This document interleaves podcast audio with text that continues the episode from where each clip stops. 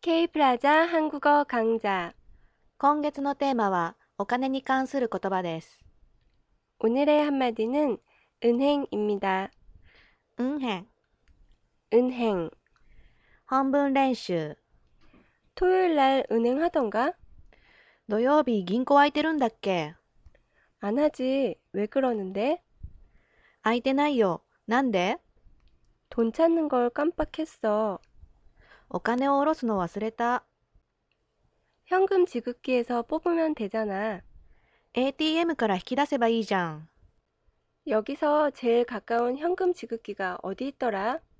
ここで一番近い ATM ってどこだっけ 전철역 바로 앞에 있어. 駅のすぐ前にあるよ。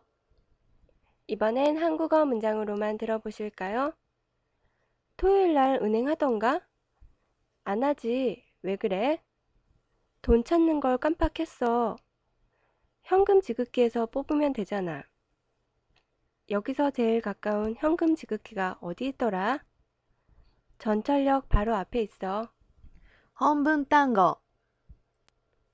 뽑다, 뽑다, 가깝다, 가깝다, 역, 역.